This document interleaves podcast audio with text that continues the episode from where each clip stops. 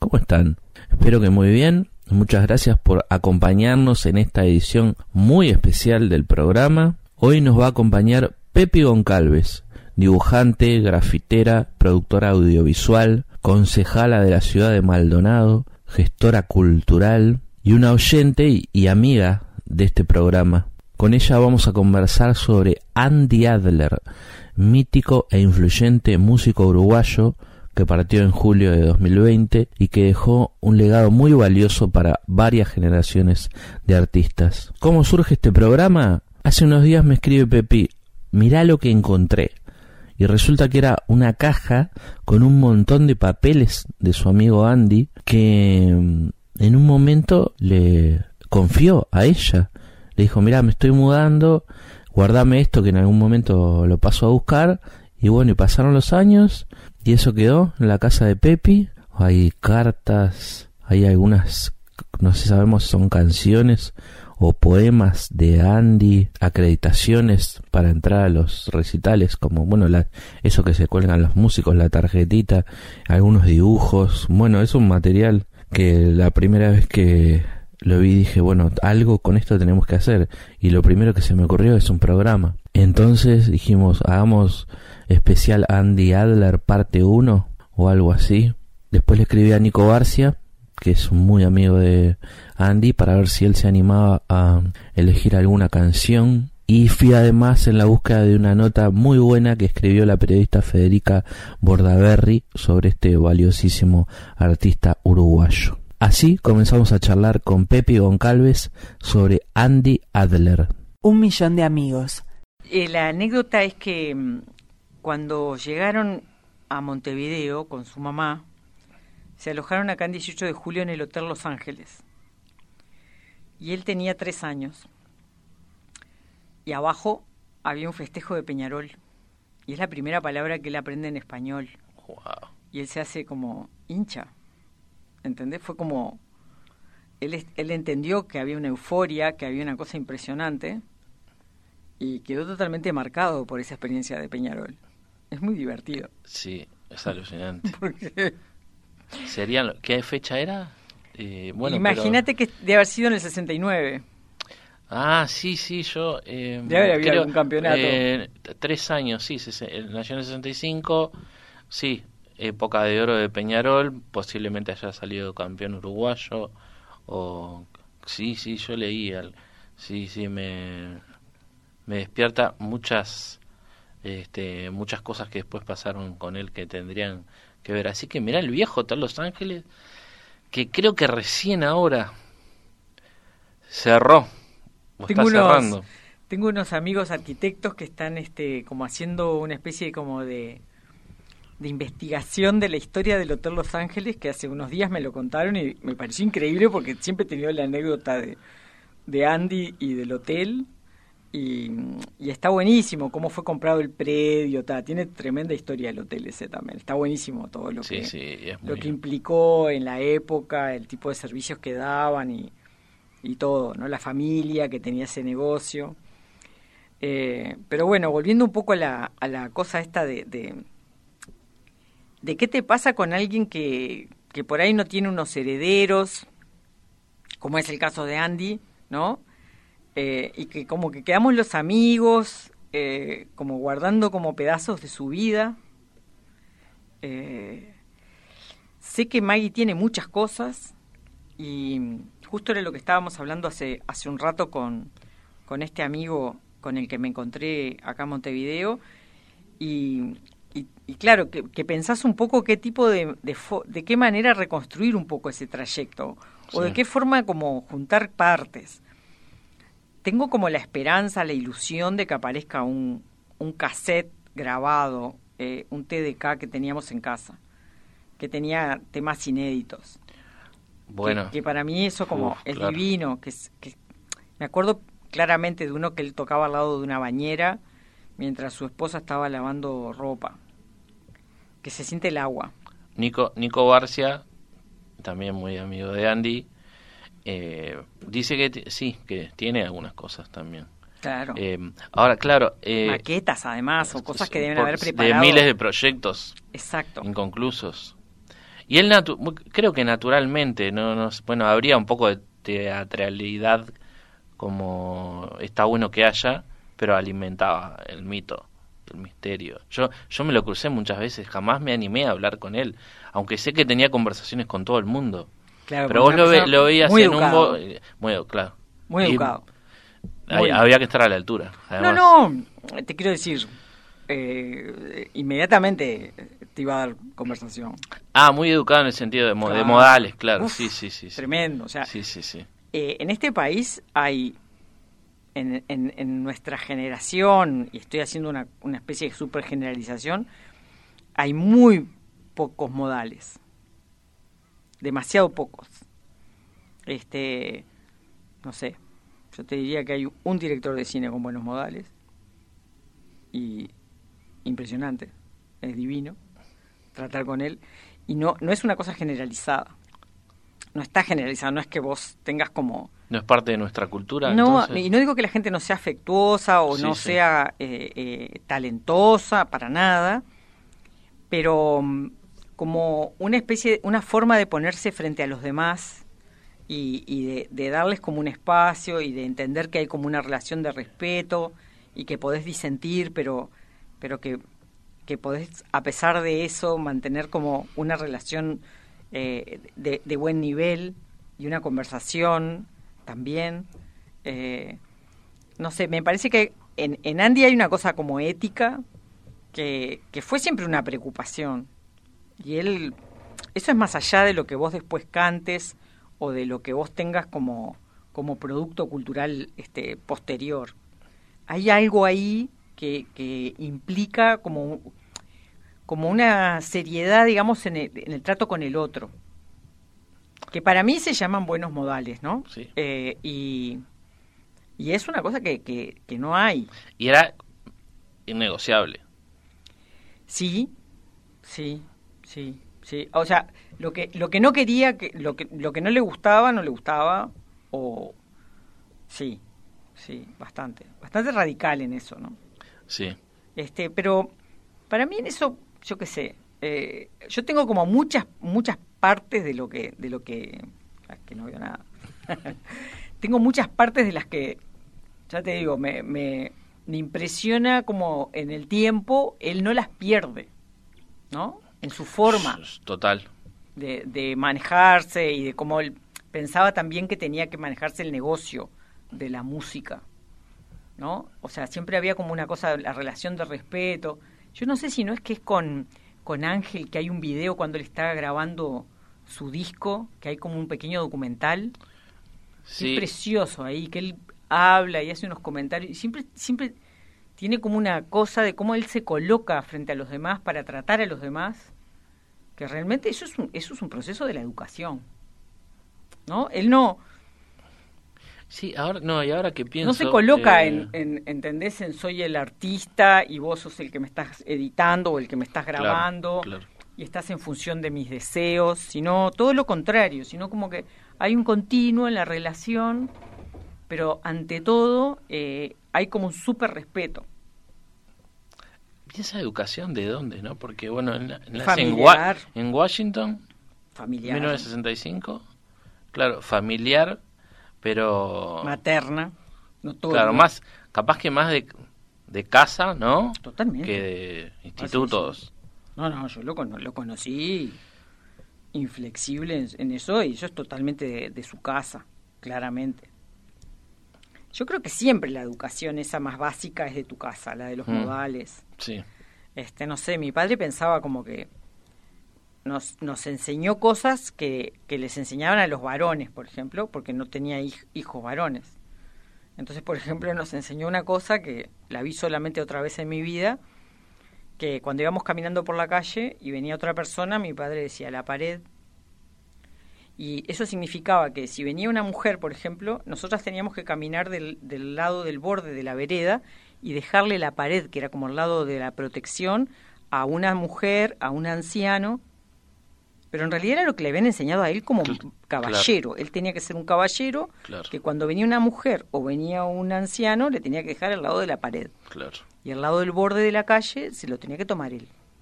Y mi padre nos enseñó eso a nosotras dos.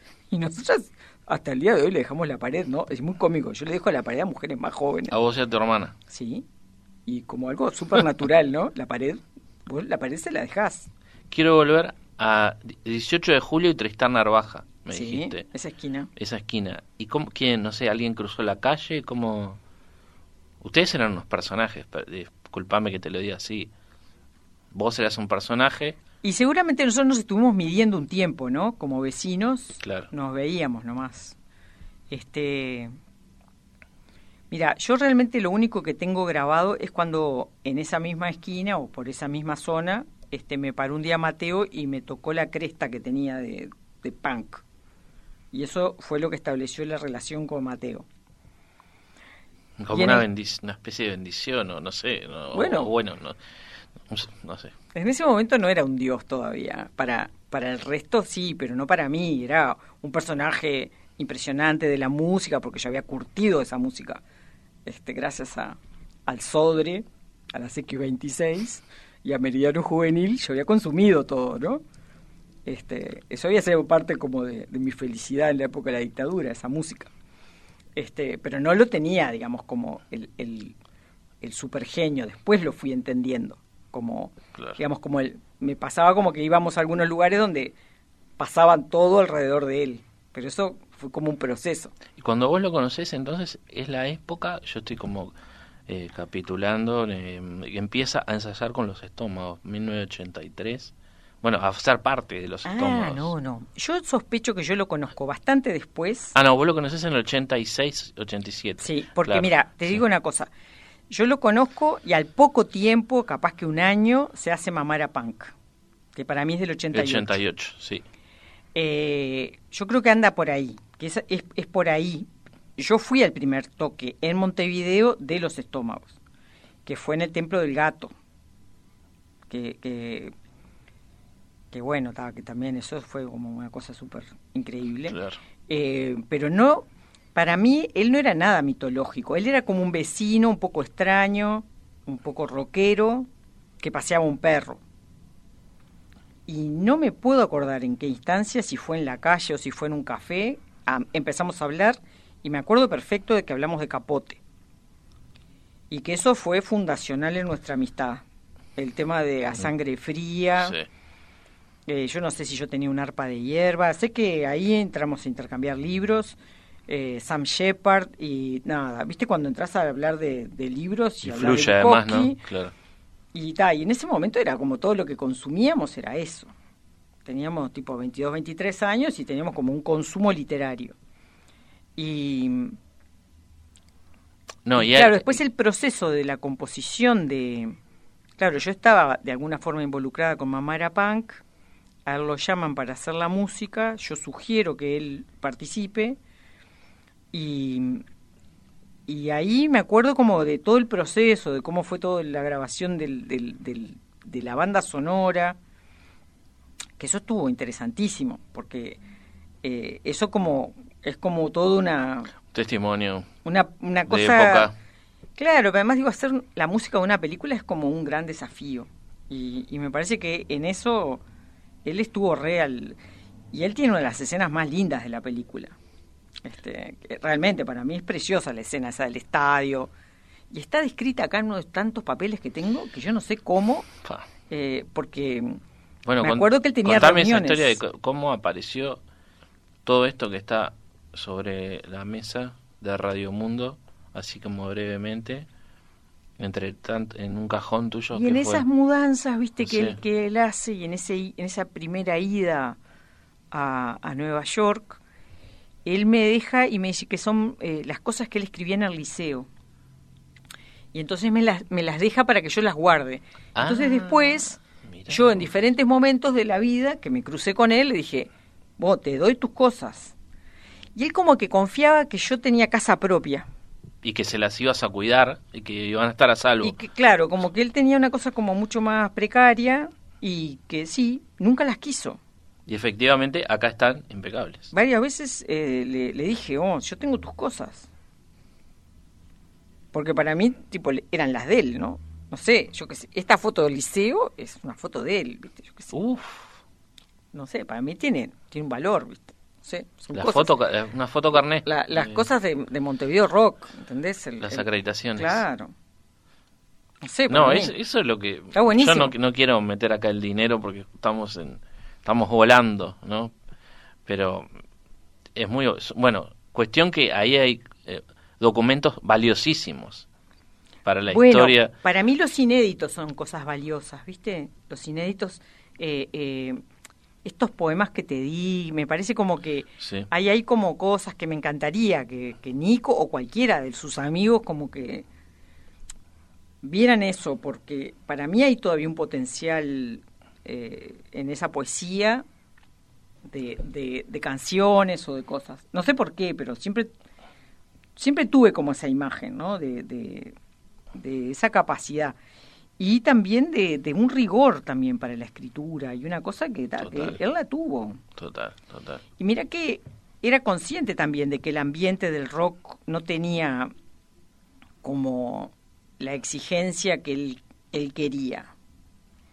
Y eso también un poco lo hizo como ir mutando entre una banda y la otra y, Sí, y no sé, para mí Los Chicos Eléctricos sí fue como un proyecto en el que encontró como lo que lo que quería hacer a nivel del sonido. Me parece que eso es una cosa como que fue muy importante. Es lo que yo creo. No, Capaz estoy de acuerdo que- y creo que, que encontró, así también de forma muy lejana, eh, en, en Nico y en Gabriel, gran dos tipos, claro, dos tipos que, bueno, no sé, lo entendían, se entendían, musicalmente también tenían una sensibilidad Sí, sí, muy cercana. sí, totalmente. Sí, sí. Eso, eso es como. Te diría que lo, lo más difícil que existe en, en, en estas, sobre todo en estas disciplinas en las que vos muchas veces necesitas de la creación colectiva, es encontrar con quién hacer la creación.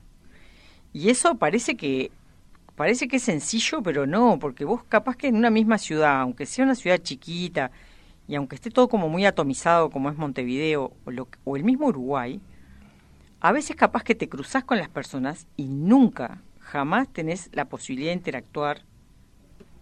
Esto un poco que vos comentás, ¿no? Que te lo cruzaste y nunca jamás te animaste a hablarle. Y, y es porque también nosotros como que estamos un poco en eso, tenemos como un poco la, los límites de la, del contacto con los demás. Y eso nos, nos, nos impide también a veces como eso, como encontrarte con los demás en, en, en lo que tenés en común. Sí, Y yo lo veo como un gran problema de la sociedad. Ahora, bueno, ahora vivo en Maldonado, ¿no? Yo vivo en el interior del país hace 10 años, 12. Y, y es mucho más difícil todavía generar un espacio físico donde, para el encuentro, decís vos. sí. donde vos te podés encontrar con la gente a hablar de cualquier cosa. Yo cuando vine a Montevideo me pasaba Y el tiempo, Horas. el tiempo también, ¿no? horas sentada en el Sorocabana, tenía Claro. mesa. Entonces a veces se sentaba, no sé, este Helen y conversábamos con Helen. O sea, a veces yo me sentaba en la mesa de Marosa, los escuchaba los escritores que estaban ahí. Era alucinante. Por eso, tiempo, eh, no me acuerdo cuál era la primera, pero la segunda, tiempo, porque después de tres horas, a veces, bueno, y si hacemos tal cosa, Lo primero es espacio, después Claro. es tiempo. Tenía que haber un espacio de encuentro. eh, y bueno, y después como una especie de cultura. Que eso a mí me pasó un poco en Estados Unidos, ¿no? Que la gente, la primera vez que fui a quedarme en la casa de una familia vinculada con Hollywood, la gente me armó una barbecue y me presentó un montón de gente. Eso acá no existe, ¿entendés? Vos, vos jamás eh, introducís a una persona sí es raro. que viene, no sé, de Sauce, eh, con todos tus amigos que te parece que tienen eh, algo que ver con esa persona. Sí, sí, la conectás y eso se da de forma muy natural también. Claro, igual en los 80 debo confesar que yo en dos oportunidades hubo gente que me dijo, yo tengo que presentarte a fulano, un primo que tengo, que ustedes se van a llevar sí. de maravilla y que efectivamente sí, son, son personas con las que yo eh, eh, mantuve una relación creativa realmente, con las que pude hacer cosas. Decime una cosa, porque acá yo tengo en mis manos y bueno, son hojas que están impecables, como si las hubieras comprado ayer. Vos esto lo, lo guardaste en un sobre.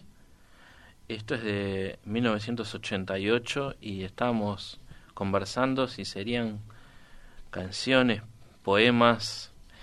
Eh, no pienses que a mí me resulta tan fácil leer esto. Creo que creo que me agregaste presión, además. Léelo después. Yo te las dejo tranquilo. Pero me gustaría que... que... voy a leer una. Total. Probemos. Eh, dice, véanme arder. Soy un hombre chiquito que vivió durante años el dolor de estar muerto. Ahora quiero celebrar el rebrote del fuego. Véanme arder. No soy lo que creí ser. Véanme arder. Pude seguir caminando sobre brasas y sentirlo merecido mientras golpeaba puertas que yo esperaba que no fueran abiertas. Amor, ¿estás ahí? Claro que no. Yo y mi tonto corazón tan apartados, mientras miraba siempre hacia arriba. No soy lo que creí ser. Véanme arder. Esos sueños lo eran todo y miedo. Esos sueños lo son todo y amor. No soy lo que creí ser soy mucho mejor. Un hombre chiquito, ardiendo en amor. Andy Adler, 1988. Esta es terrible canción. Tremenda, tremenda. Es tremenda. Sí, habría que hablar, ¿no? Con Nico Garcia. Un saludo grande, un abrazo grande para Nico Garcia. Para, para Gabriel también, Barbieri. Sí, sí, sí. Unos, unos, como se llama? Este, unos paladines del afecto para él, ¿no? Total, total. y, para, no sé, para los oyentes más jóvenes, los, los chicos eléctricos, por ejemplo, que es más acá en el tiempo, pero eran unos malditos. Les tiraban cosas al principio. No sé, yo, siempre tengo una imagen de que, de que ellos vencieron, no sé. Sí, eh, gracias a YouTube, capaz que, ¿no? De que sobrevivieron en las épocas, este, sí. Eh, no sé.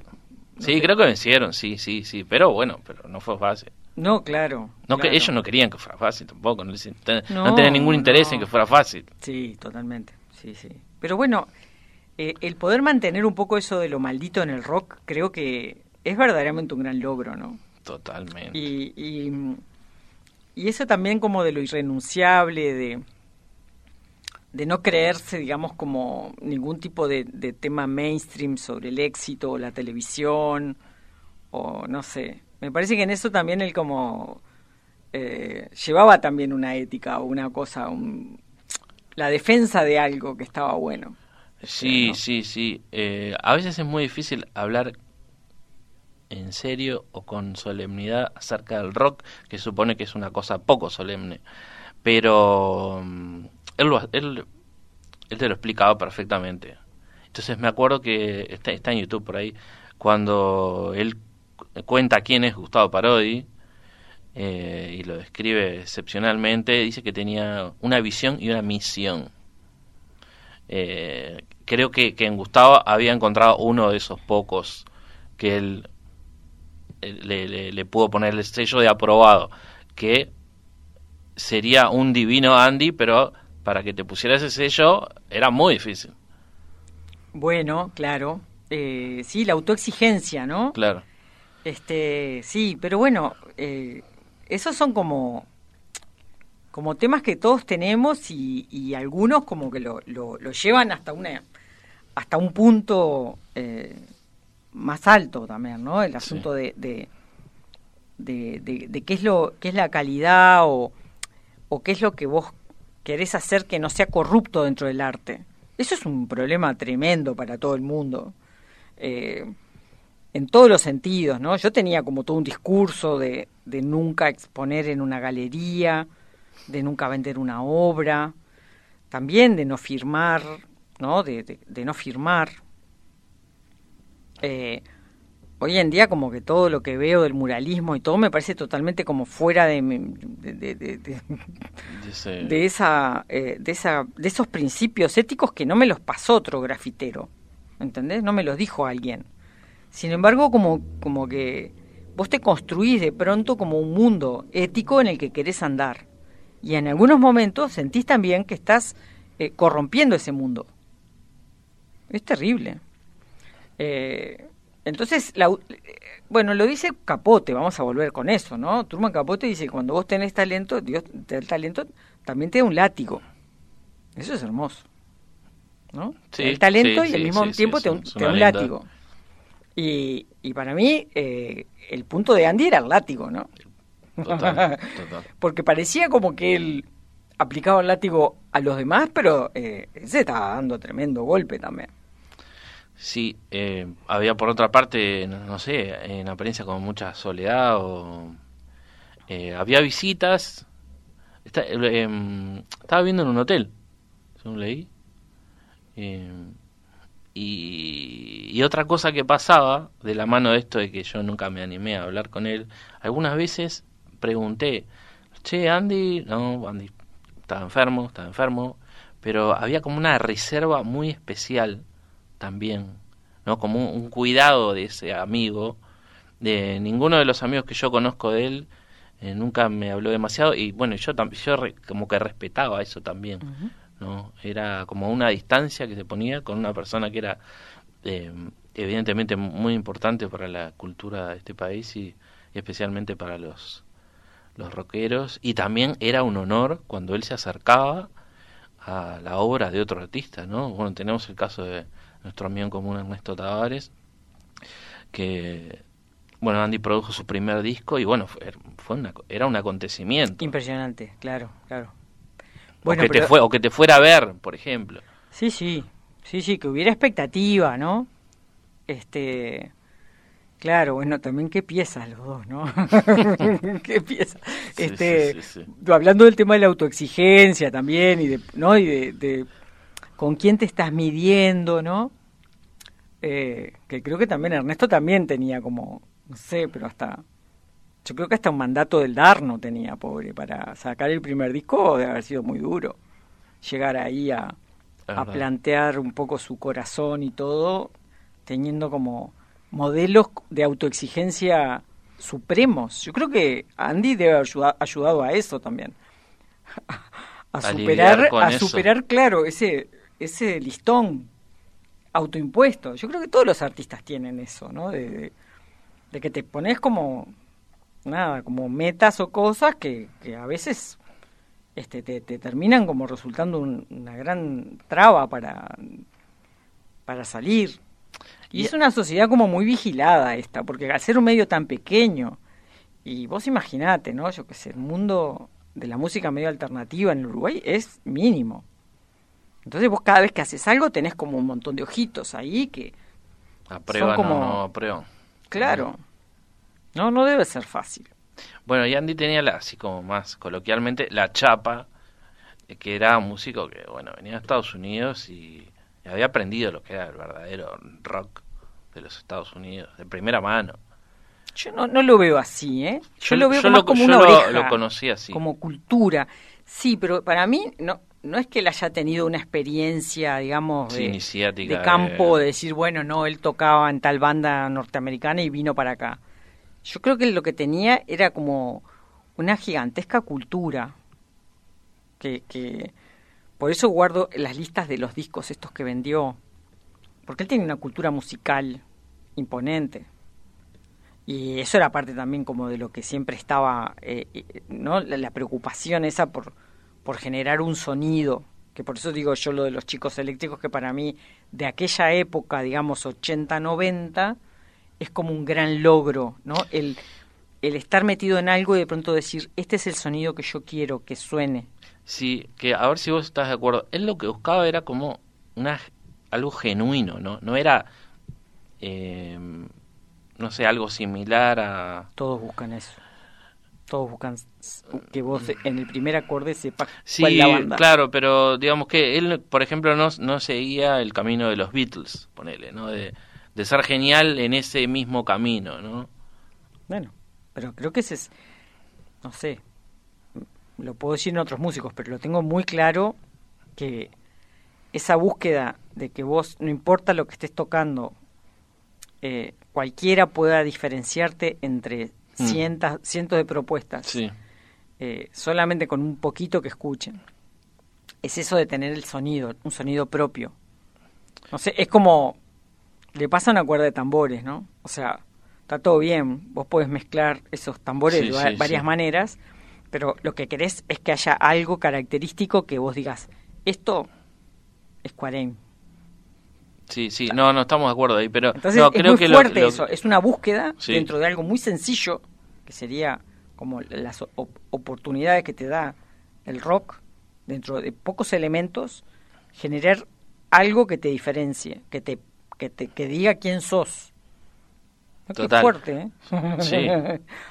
es un esfuerzo grande, porque por más que vos digas, bueno, sí, pongo un pedal y hago no sé qué, no sé cuánto, pero digo, vos tenés que generar ese quantum sonoro que haga tu sonido Total. totalmente distinto al de los otros. Total.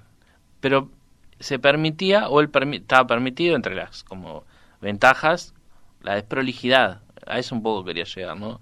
Eh, podías ir por el ruido, podías experimentar por el ruido y entrar por ahí, tranquilamente. Pero todo medido, ¿no? O sea, Sí, evidente. bueno, Sí, sí, todo, pero todo a propósito. Es posible, es posible, sí, es posible. sí. Me- bueno, vos dijiste que, Vuelvo al tema del, tenía del que... don y el látigo. Es así. Ah, es el don y el látigo. está o sea, bien. eh, bien, sí, sí. Vamos a. Va a sonar todo podrido, pero. pero este podrido, no aquel podrido. Sí, te sigo, te sigo. Vos eh, llegaste aquí a los estudios de Radio Mundo con muchos documentos que, que son de Andy y me dijiste, no sé, no, capaz que mm, léelos vos, Federico, pero yo quiero saber ahí qué más hay.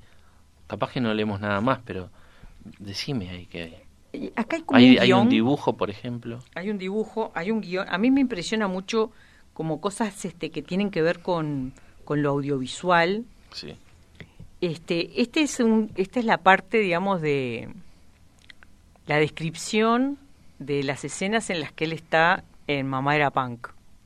Dice, ese estadio centenario, el estadio- ese estadio centenario está vacío, Andreas Adler es el único espectador y jugador en su último match, un estadio completamente vacío, lo escucha mudo. Yo supongo que todo esto es de es el guion, porque Sí. habla de cadáveres ilustres, de arte en la lona, de Neo 23.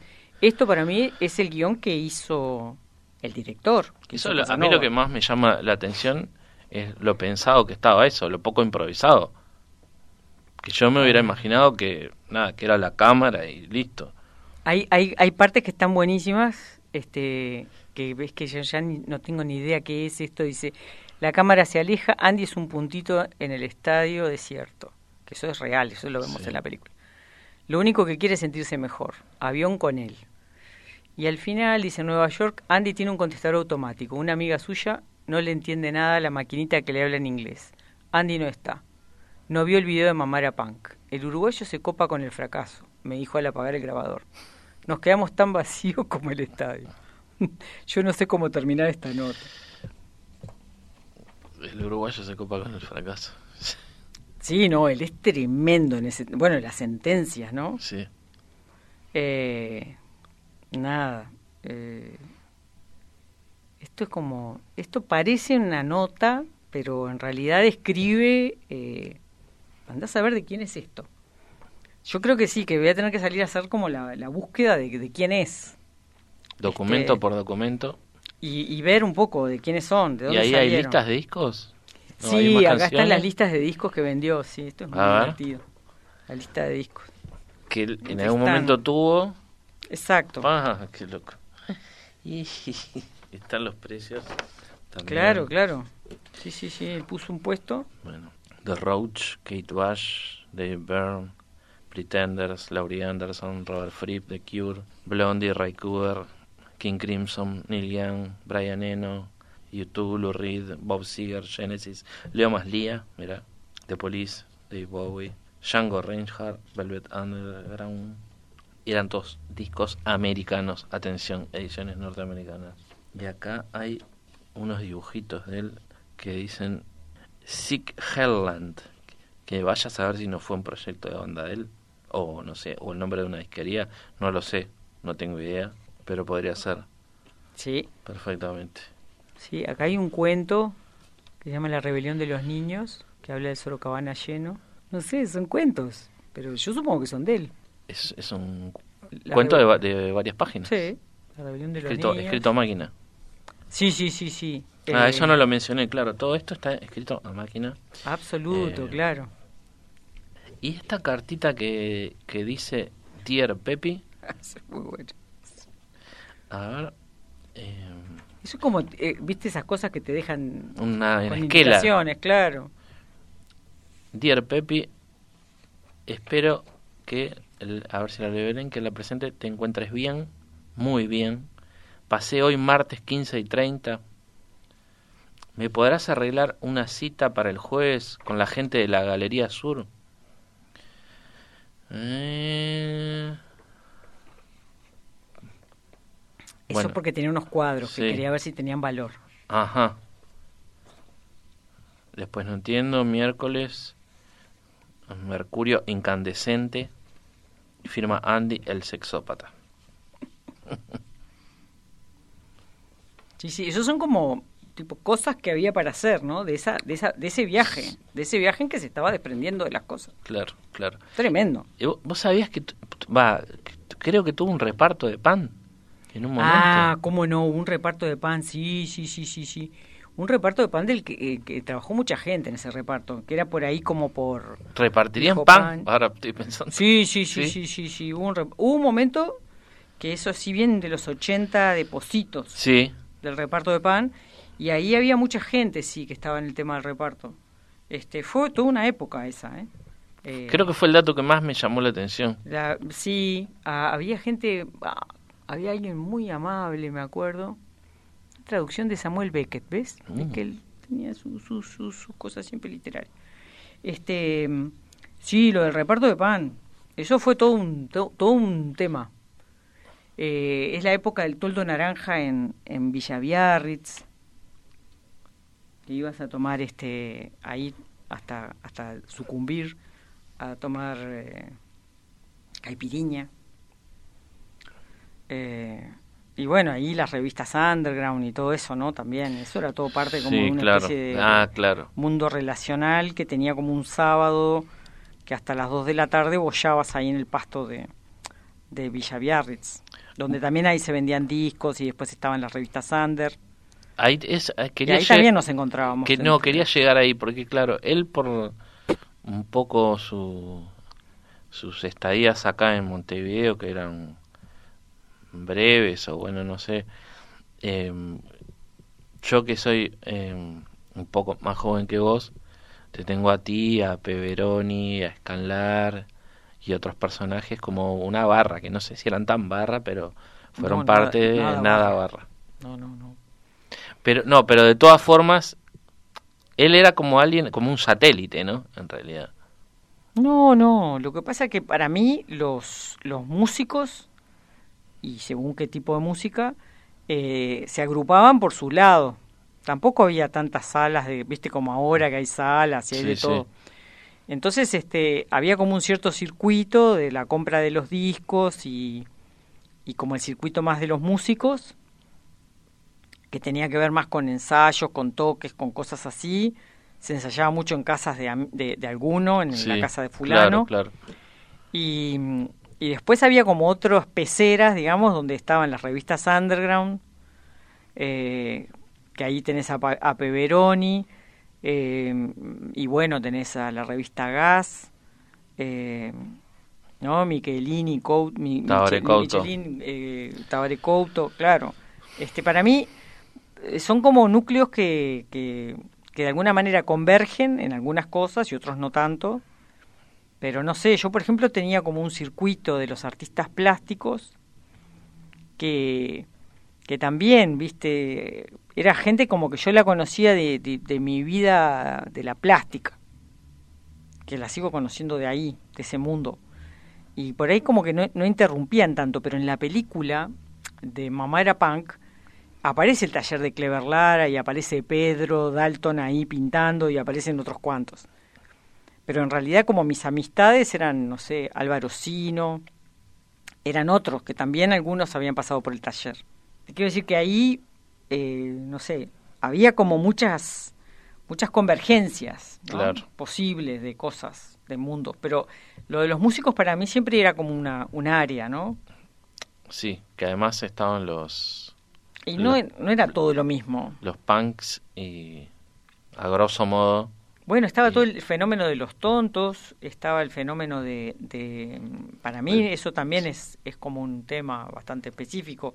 después el cuarteto de Nos, cuando aparece el cuarteto, eh, que ya tenían como, como una especie de mundo donde también estaba la radio, que eso es muy importante, estaba Carbone con la tele. Entonces ese mundo estaba más organizado como para hacer mainstream, ¿no? Ah, es verdad. Sí, sí, sí, sí, sí, este, Y después como lo otro más underground, eh, después me acuerdo que empezaron a salir, no sé, como revistas tipo el Día Pop en el, en el, diario El Día, que de alguna manera lo que hacía era como que tomaba todo eso que estaba más en la calle y lo iba como convirtiendo en algo un poquito más como oficial. Sí, es cierto, es cierto. Eh, me hiciste acordar de Marcelo Cross, las vueltas de Marcelo Cross, que, bueno, que él, él era parte de ese underground, no sé, en Montevideo eh, diferenciar lo que es underground de lo que no lo es es, muy difícil, pero... Sí, sí, el Tano Gelieri te dice que todo es underground. Claro, no hay claro, claro, pero me hiciste acordar sus peleas con, con Carbone. Eh, y, pero volviendo a Andy, lo que pensaba es que él, como pudo, como quiso, o como quiso, no sé, trascendió los 80, los 90, fue parte fundamental de los 90 y después se mantuvo como, como después un mito. Para mí en todas las décadas eh, marcó. metió algo. Sí, sí, sí. Lo que pasa que creo que el, pasaje a productor musical, a, como a iniciador, impulsor, creo que eso también como lo, lo planteó de otra forma. Eh, creo que también él atraviesa algo que nos pasa a todos, que es como la llegada de, de la producción home, ¿no? El tema de poder hacer las cosas con eh, sin tener que pagar miles de horas en un estudio. Yo tenía 16 años y era la manager de una banda en Maldonado que se llamaba Crisis, que cantaba una canción que era Todo, Todo Mal, que cantaron acá en el Montevideo Rock. Y me acuerdo de traerlos a IFU a grabar. Me acuerdo de todo lo que era una aventura, ¿no? Tenía 16 años, para mí era una aventura increíble. Venir a Montevideo, pagar horas de grabación. Por hora, Imagínate. Y y lo que era hacer una maqueta, hacer un demo, eso era insólito. Sí, sí, por llevarte el, no sé, la, cinta o lo que fuera grabado. Entonces, claro, después, ¿no? Yo qué sé, no sé, me acuerdo cuando Charlie García muestra el primer porta estudio, la posibilidad que te hagas un disco en tu casa. Entonces, eh, para mí, en esos 20 años que van hasta el 2000, eh, de pronto vos podías producir con prácticamente nada y, eso me parece que también a él lo habilita a, empezar a trabajar como en una dirección mucho más de, de meterse en algo eh, sin que eso implicara hacer una inversión gigantesca. Sí, vaya a saber cuánto hay grabado, o si capaz que no dejó mucho grabado, o capaz que sí.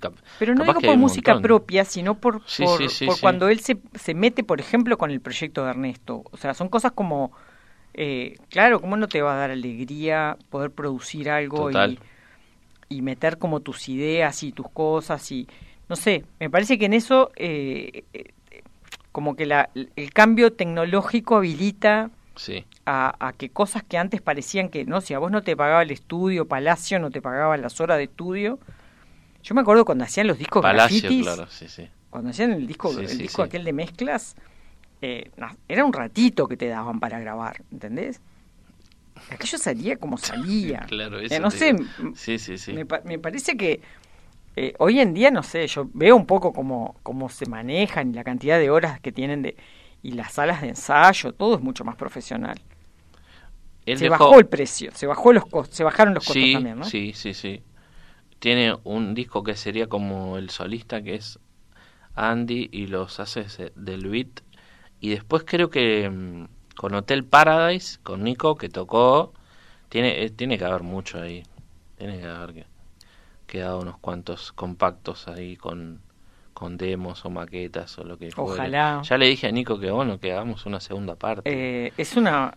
Pa, es una maravilla, ¿no? O sea, Hotel Paradise, todo eso es algo hermoso. Sí. Este, eh, nada, a mí me salva la vida ese tema, ¿no? O sea, de poder encontrar esa música de pronto en el Uruguay y me, no sé, ¿viste? más allá de lo que haya tenido que ver Andy, a mí me, me pasó, ¿no? De, de, encontrarme con ese, ese montón de canciones y quedarme como loca.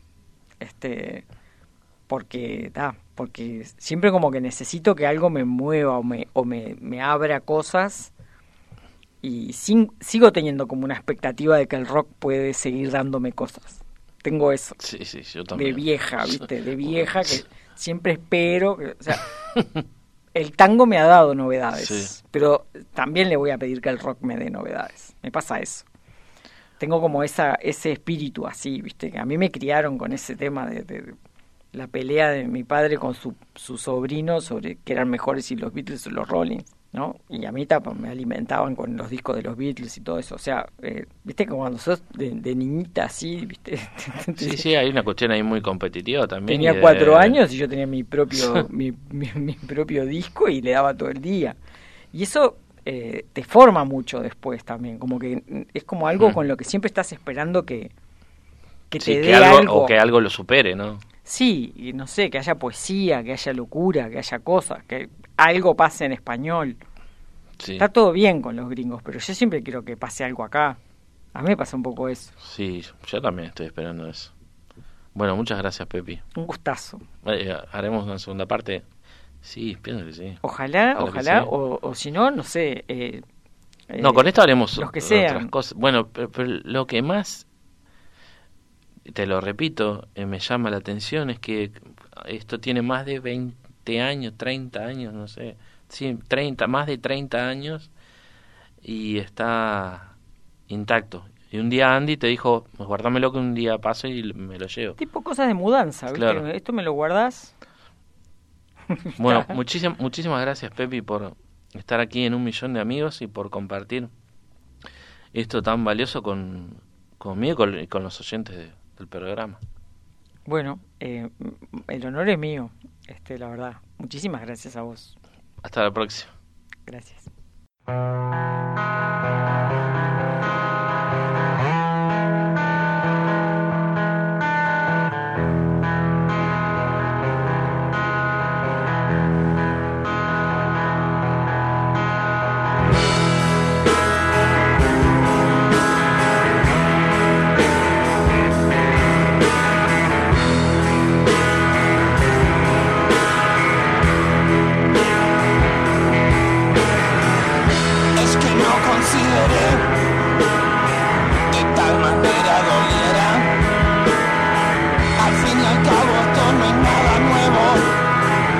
Creas que sos la primera. Tu se tornado tormento, cuanto más dura esta mierda, se me cayó el corazón. Solo temo que se pierda. Ya me tuviste,